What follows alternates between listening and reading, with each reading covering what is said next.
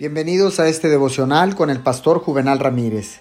Hoy es día viernes 11 de diciembre del año 2020. Que tenga usted un bendecido y feliz fin de semana. La palabra dice en el libro de los Romanos capítulo 10, verso 12 y 13.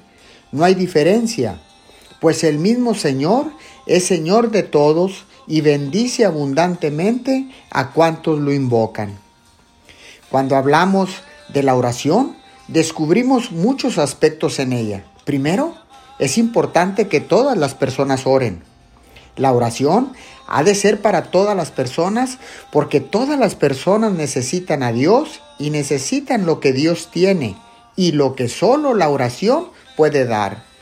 Ya que las personas son llamadas a orar en todo lugar, necesitan orar por otras personas en todo lugar también. Se utilizan términos universales cuando se manda a orar a los creyentes.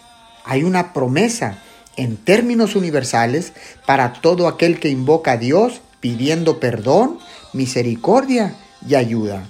Oremos. Te alabo Padre Celestial, Padre amoroso, por el conocimiento que tenemos de que podemos orar en cualquier lugar y en cualquier momento y tú nos escucharás en el nombre de Jesús. Amén y amén.